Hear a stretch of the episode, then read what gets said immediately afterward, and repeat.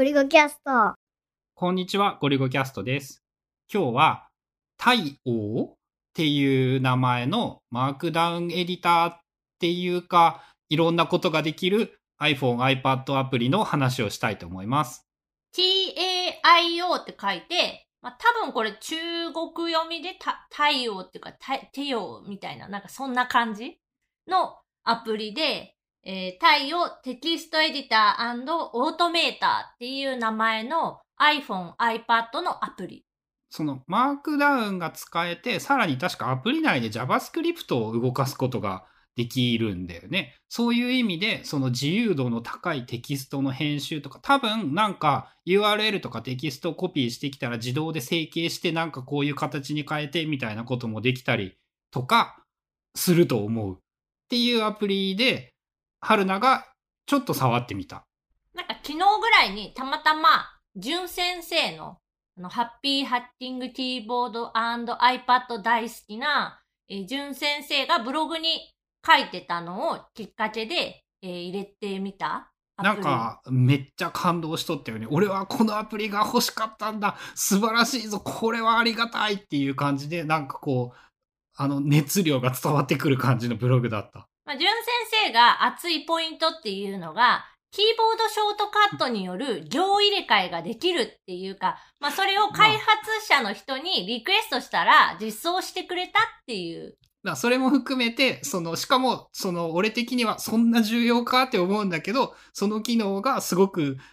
重要な機能だったらしく、そういう意味でもなんかこう、すごく嬉しかったみたいなんだよね。で、えっ、と、ちゃんと触ってなかったんだけど、まあ入れてみ、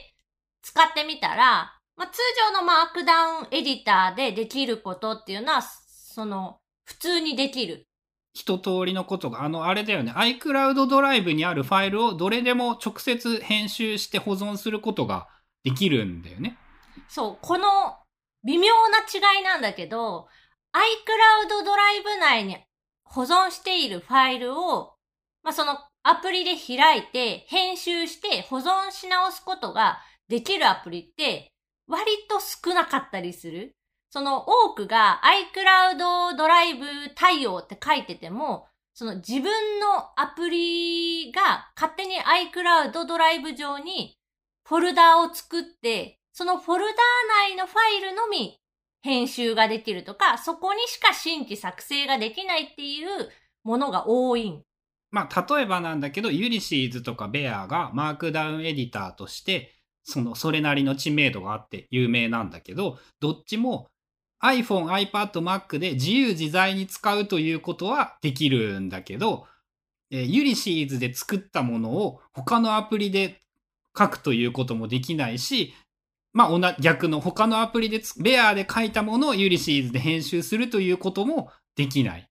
iCloud ドライブ上にそのデータファイルは置いてあるんだけど、普通のそのファイルアプリとかファインダーからは見えない場所に置かれていて、 Ulysses だったり、 Bears、Bear のアプリから開けば開くし、で、そこから例えばエクスポートっていうのを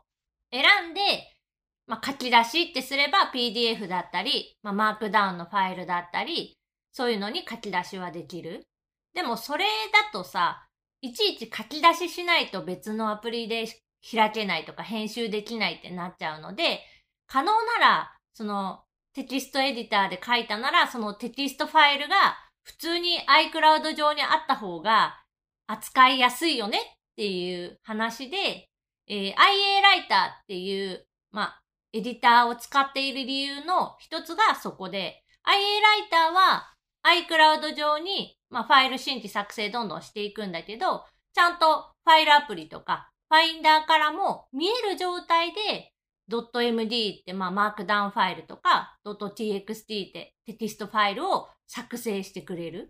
で、まあ個人的に俺がここ10年で学んだこととして、そのアプリ内で閉じている、まあサービスに関してもそうだし、アプリに関してもそうなんだけど、そのアプリでしか編集ができませんっていうのが前提になっているものは、もう10年も経てばいろいろ変わってくるので、そこで、じゃあいざ、もうこ、これあんま良くないからやめようって思った時に、こう閉じられていて、非常に他のアプリに移ることがしづらい。その、良いと思っていたものから、それによって、そのせっかくもっと良いものがあるかもしれないのに、データの移行が面倒だからやりたくないみたいなことにもなったりするかもしれないので、そもそもの前提として、そういう自由な状態でファイルが使えないサービスとかアプリというものは、基本的に使わないようにしようって自分は思うようになってきていて、まあその太陽はその条件をちゃんと満たしている。ちゃんと使えるものとしてある。で、さらに言うと、太陽って、その、マークダウンエディターの要素はもちろんあるんだけど、それ以外にクリップボードの、まあ、中身をうまく使って、え形を変えるとか、あとはスニペット、あらかじめ登録しておいた文章みたいなのを一気にこう、パパって展開して貼り付けるみたいなのとか、あとはイメージとして、えー iPhone とか iPad にあるショートカットアプリみたいなので、えっ、と、なんていうのかな、プログラム？自動化ができる。あの、ノンコードプログラムっていうやつだよね。最近流行りの。コードを書かずにプログラムを動かして、こういう時にはこうして、こうするとこうしたいっていう感じのことが作れる。で、まだちゃんと使ってないから、使い心地とかはこれからって感じなんだけど、あの、アウトラインモードみたいな感じで、まあ、見出し1、2、3みたいなので書いてたら、それがこう、アウトラインとして表示ができるとか、あとそれをマインドマップの図として、まあ、描画してくれるみたいなのも、標準というかアプリ内に機能として入ってたり。まあ、すごく多機能で素晴らしいんだけど、その話を聞くと個人的な懸念点としては、できることが多すぎて、そのやりたいことをシンプルにやるには、ちょっと複雑すぎるような印象になりそうで、まあ、現段階でどうかわかんないんだけど、アプリの方向性としてはやっぱシンプルイズベストではなくって、こういろんなことをこのアプリだけですごくいろんなことをできるようにしてしまおうという方向性のものだよね。で、テキストエディターとして、簡単にこう、リンクが入れれるとか、箇条書きにできるとか、まあもちろんマークダウンで書いてあげれば、それが反映されるんだけど、そのワンボタンでできるとか、あとはショートカットキーがちゃんと iPad には入ってるので、iPad にキーボードをつないでいれば、そのキーボード操作だけで設定ができるとか、あとその、まあ連携の話で、えっと、例えば、ワーキングコピーっていう、まあ、アプリを使って、GitHub にデータを、まあ、プッシュするとかっていうのも、このアプリでできそうなので、それも、淳先生がブログに書いてたんだけど、ヒューゴーを使って、静的な、まあ、そのサイトを作る場合に、iPad からできるっていう。ああ、そうだね。ヒューゴーのあの、一番頭に書くさ、ああいう文章とかってさ、まあ、あの、定型文として登録しておいた方が圧倒的に便利で、その手のヒューゴーのそのショートコードを書くだとか、一番上のヘッダーを書くとかも、多分その JavaScript を使ったりだとか、プログラム的なものを使ったりするとすごい簡単にできて、多分 iPad 一つでそのヒューゴーの管理というのは GitHub 含めてすごいやりやすそうで便利かもしれない。で、マークダウンファイルをその HTML にしたときにプレビューする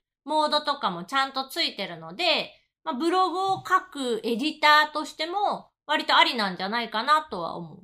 で、あと一個重要なのが、あの Google フォトの無料が終わってから、こう常に考えていることなんだけど、こう、これによって作者というか、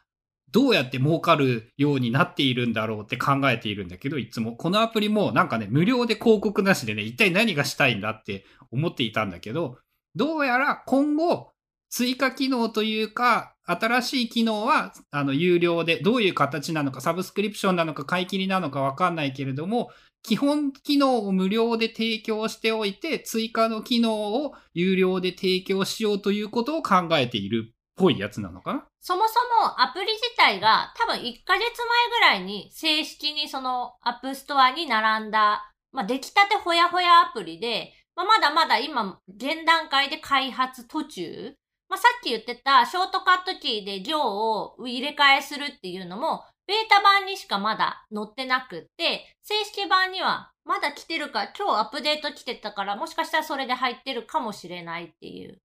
で、えっ、と、この太陽のアプリなんですが、まあ、昨日初めてそのフラペ先生、あ、淳先生の、えー、ブログで見て入れたんだけど、なんかこのアプリアイコン見たことあるなってずっと思ってて、なんやろうなと思ったら、テストフライトのアプリ内にあって、春田触っとったの？